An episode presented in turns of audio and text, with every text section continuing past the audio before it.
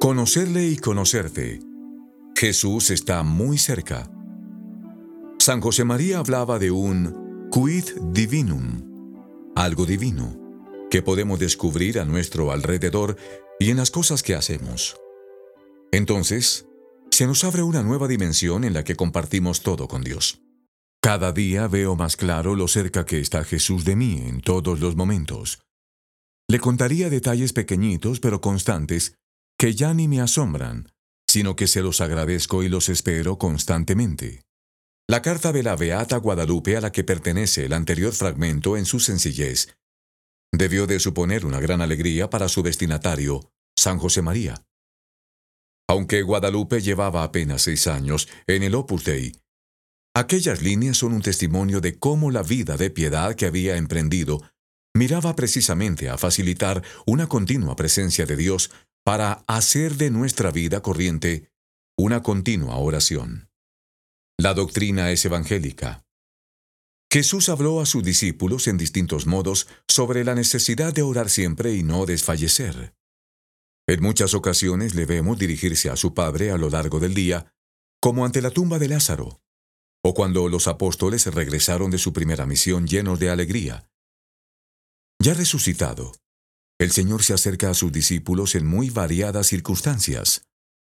Cuando se alejan llenos de tristeza, camino de Emaús, cuando están llenos de miedo en el cenáculo, cuando vuelven al trabajo en el mar de Galilea, e incluso durante los instantes antes de volver junto a su Padre, Jesús les aseguró, Yo estoy con vosotros todos los días hasta el fin del mundo.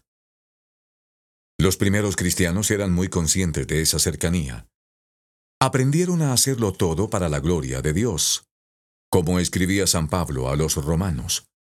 Si vivimos, vivimos para el Señor, y si morimos, morimos para el Señor, porque vivamos o muramos, somos del Señor. ¿Y nosotros? En un mundo tan acelerado como el nuestro, tan lleno de cosas por hacer, de fechas de entrega, de tráfico y de ruido, ¿Es posible mantener constantemente nuestra conversación en los cielos? Por el motivo adecuado.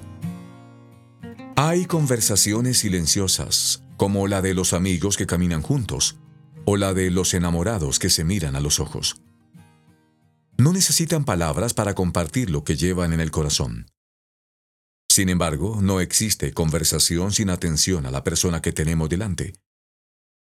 Los teléfonos móviles han introducido en nuestra vida el extraño fenómeno de estar hablando con alguien y, a pesar de eso, pensar que quizá está más pendiente de otras conversaciones. El diálogo con Dios al que estamos llamados tiene que ver precisamente con esa atención. Una atención que no es excluyente, en cuanto podemos descubrir a Dios en muchas circunstancias y actividades que, aparentemente, tienen poco que ver con Él. Algo similar hacían aquellos canteros que veían, tras las piedras que picaban, cosas tan distintas como la servidumbre del trabajo manual, el alimento de su familia o el esplendor de una catedral. Por eso San José María hablaba de la necesidad de ejercitar las virtudes teologales y cardinales en el mundo y llegar de esta manera a ser almas contemplativas.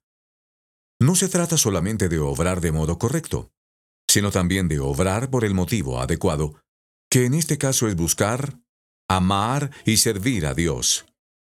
Precisamente eso hace posible la presencia del Espíritu Santo en nuestras almas, vivificándola con las virtudes teologales.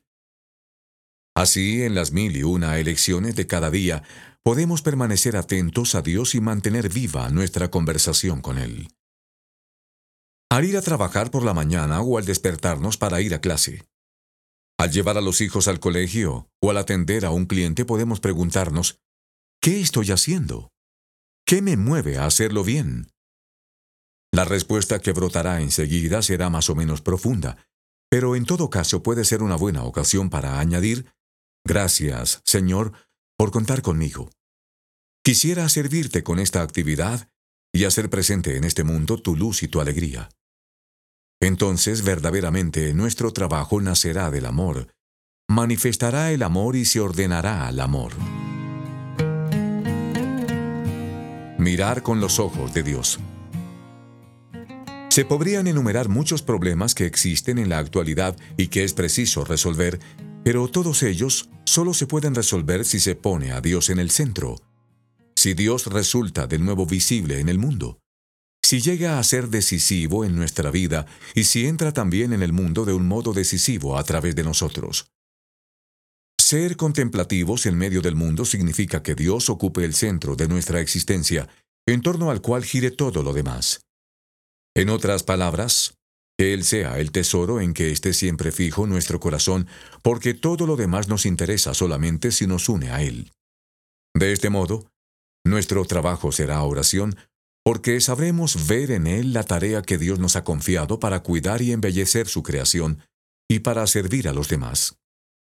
Nuestra vida familiar será oración porque veremos en nuestro cónyuge y en nuestros hijos, o en nuestros padres, un don que el mismo Dios nos ha hecho para que nos entreguemos a ellos, recordándoles siempre su valor infinito y ayudándoles a crecer.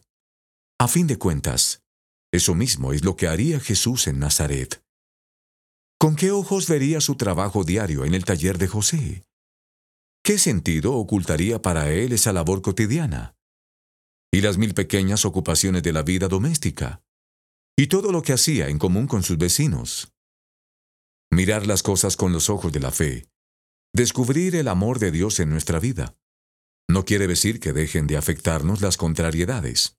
El cansancio, los contratiempos, un dolor de cabeza, las malas jugadas que puedan ocasionarnos otras personas. No es que todo eso vaya a desaparecer. Lo que sucede es que si vivimos centrados en Dios, sabremos unir todas esas realidades a la cruz de Cristo, donde encuentran su sentido al servicio de la redención. Una humillación puede ser oración si nos sirve para unirnos a Jesús y se convierte así en una ocasión de purificación. Lo mismo se puede decir de una enfermedad o de un fracaso profesional. En todo podemos encontrar a Dios, que es el Señor de la historia, y en todo podemos abrazar la seguridad de que Dios abre siempre posibilidades de futuro, porque todas las cosas cooperan para el bien de los que aman a Dios. Incluso un pequeño contratiempo, como un atasco de tráfico de vuelta a casa, puede ser oración, si lo convertimos en ocasión para poner en manos de Dios nuestro tiempo y para interceder ante Él por quienes comparten nuestra suerte. Para alcanzar la contemplación en la vida corriente, no debemos esperar lo extraordinario. Muchas veces tenemos la tentación de pensar que la santidad está reservada solo a quienes tienen la posibilidad de tomar distancia de las ocupaciones ordinarias para dedicar mucho tiempo a la oración. No es así. Todos estamos llamados a ser santos viviendo con amor y ofreciendo el propio testimonio en las ocupaciones de cada día. Allí donde cada uno se encuentra. La mirada de la fe hace posible y convierte, por la caridad, nuestra vida entera en una continua conversación con Dios. Una mirada que nos permite vivir con un hondo realismo, pues nos descubre esa cuarta dimensión que es la del quid divinum, el algo divino, que existe en todo lo real. La caldera y la conexión. Cuando el hombre está completamente ocupado con su mundo, con las cosas materiales, con lo que puede hacer, con todo lo que es factible y le lleva al éxito, entonces su capacidad de percibir a Dios se debilita. El órgano para ver a Dios se atrofia. Resulta incapaz de percibir y se vuelve insensible. Ya no percibe lo divino, porque el órgano correspondiente se ha atrofiado en él. No se ha desarrollado. También es verdad lo contrario. La capacidad de mirar la realidad con los ojos de la fe se puede cultivar. Lo hacemos en primer lugar cuando pedimos esa luz como los apóstoles. Aumentanos la fe. Y lo hacemos también cuando nos detenemos a lo largo de la jornada a poner nuestra vida ante el Señor. Así pues, aunque deba ocupar el día entero, la vida de oración ha de fundamentarse además en algunos ratos diarios dedicados exclusivamente al trato con Dios. En definitiva, para tener nuestra atención habitualmente fija en Dios, necesitamos dedicar unos ratos a atender exclusivamente a Él. En una ocasión, San José María explicó esta necesidad con el ejemplo de la calefacción de una casa. Si tenemos un radiador, quiere decir que habrá calefacción. Pero solo se caldeará el ambiente si está encendida la caldera. Luego necesitamos el radiador en cada momento y además la caldera bien encendida. ¿De acuerdo? Los ratos de oración bien hechos son la caldera y además el radiador en cada instante, en cada habitación, en cada lugar, en cada trabajo, la presencia de Dios. Tan importante es la caldera como los radiadores. Para que el calor de Dios llene nuestro día entero, necesitamos dedicar unos tiempos a encender y alimentar el fuego de su amor en nuestro corazón. Otra imagen que puede servirnos es la de la conexión a Internet. A menudo habremos contemplado los esfuerzos que hacen muchos por buscar cobertura cuando van de excursión o cuando están pasando un fin de semana en el campo.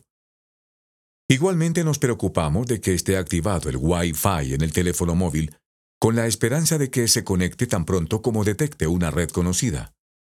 Ahora bien, que el teléfono esté abierto a recibir la señal no quiere decir que automáticamente la tenga o que reciba todo tipo de mensajes. La señal llega a lo largo del día, cuando nos acercamos a esta red o a aquella, y los mensajes entran cuando alguien los envía. Nosotros ponemos lo que está de nuestra parte activando nuestro teléfono y luego esperamos que lleguen los mensajes. De modo análogo, en los ratos de oración, activamos el Wi-Fi de nuestra alma. Le decimos a Dios, habla, Señor, que tu siervo escucha. A veces nos hablará en esos ratos. Otras veces reconoceremos su voz en mil detalles de nuestra jornada. En todo caso, esos tiempos de oración son una buena ocasión para poner en sus manos todo lo que hemos hecho o lo que vamos a hacer, aunque tal vez en el instante mismo de ponerlo por obra no hayamos levantado los ojos a Dios. Además, haber dedicado un tiempo exclusivo a Dios es la mejor muestra de que efectivamente tenemos el deseo de escucharle. Ahora bien, a diferencia de lo que sucede con el teléfono, abrir el corazón no es algo que se puede dar, por supuesto, que se hace una vez y queda así para siempre. Es preciso disponerse a diario a escuchar a Dios, porque lo encontramos en el presente, ni ayer ni mañana, sino hoy. Ojalá oyera y soy su voz no endurezcáis vuestro corazón. Si mantenemos este empeño cotidiano, Dios puede concedernos una maravillosa facilidad para vivir nuestro día a día en su presencia. Otras veces se nos hará más difícil, pero en cualquier caso, de aquellos momentos sacaremos fuerza y esperanza abundantes para proseguir con alegría nuestra lucha cotidiana, nuestro diario esfuerzo por encender el fuego, por abrir la conexión en todo lo que nos sucede. Son conocidas las palabras de San José María en la homilía del campus. Hijos míos, allí donde están vuestras aspiraciones, vuestro trabajo, vuestros amores, allí está el sitio de vuestro encuentro cotidiano con Cristo. Es en medio de las cosas más materiales de la tierra donde debemos santificarnos, sirviendo a Dios y a todos los hombres. Y enseguida añadía, en un laboratorio, en el quirófano de un hospital, en el cuartel, en la cátedra universitaria, en la fábrica, en el taller, en el campo, en el hogar de familia y en todo el inmenso panorama del trabajo, Dios nos espera cada día. En las mil actividades que llenan nuestra jornada nos espera Dios para mantener con nosotros una conversación encantadora y para llevar a cabo su misión en el mundo. Pero, ¿cómo se puede entender eso? ¿Cómo se vive? Dios nos espera cada día para conversar tranquilamente sobre lo que llena nuestra vida, al igual que un padre o una madre que escucha las largas peroratas de su hijo de pocos años. Un niño pequeño cuenta lo que les ha sucedido en el colegio prácticamente a tiempo real. Parece que quisiera exprimir al máximo la maravillosa capacidad de recordar y expresar lo que ha vivido, contando los sucesos más nimios con todo lujo de detalles.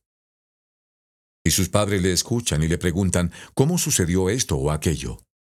¿Qué dijo aquel otro niño? De modo análogo, a Dios le interesa todo lo que nos sucede, con la peculiaridad de que, a diferencia de los padres de la tierra, Él nunca se cansa de escucharnos, nunca se acostumbra a que le hablemos. Más bien, somos nosotros los que a veces nos cansamos de dirigirnos a Él, de buscar su presencia.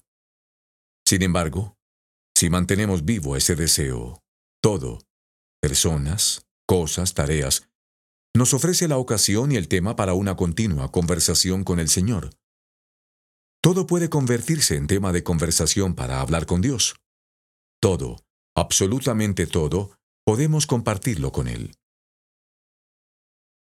Por otra parte, Dios nos espera en nuestro trabajo para seguir realizando en el mundo la obra de la redención. Esto es para seguir atrayendo el mundo hacia Él. No se trata de yuxtaponer actividades piadosas a nuestro quehacer diario, sino de procurar conducir hacia Dios todos los ambientes de nuestro mundo. La familia, la política, la cultura, el deporte, todo. Para hacerlo necesitamos, en primer lugar, descubrir su presencia en todos esos lugares. Se trata, en definitiva, de ver nuestro trabajo como un don de Dios, como el modo concreto en que ponemos por obra su mandato de cuidar, de cultivar el mundo y de anunciar la buena nueva de que Dios nos quiere y nos ofrece su amor. Desde ese descubrimiento procuraremos que todas nuestras acciones se conviertan en un servicio a los demás, en un amor como el que Jesús nos muestra y nos entrega cada día en la Santa Misa. Al vivir de este modo, uniendo todas nuestras acciones al sacrificio de Cristo, realizamos plenamente la misión que el Señor quiso comunicarnos antes de volver junto al Padre. En una entrevista poco antes de la beatificación de Guadalupe Ortiz de Landazuri, Preguntaron al padre cuál era la fórmula de la santidad de aquella mujer. Lo resumió en pocas líneas. La santidad no es llegar al final de la vida siendo perfectos, como ángeles, sino alcanzar la plenitud del amor. Como San José María decía, se trataba de la lucha por transformar el trabajo, la vida ordinaria, en un encuentro con Jesucristo y en un servicio a los demás. La fórmula de la santidad se condensa, pues, en que todo responda a una misma motivación, en que todo tenga una misma meta. Vivir con Cristo en medio del mundo llevando con Él el mundo al Padre. Y eso es posible porque Jesús está muy cerca.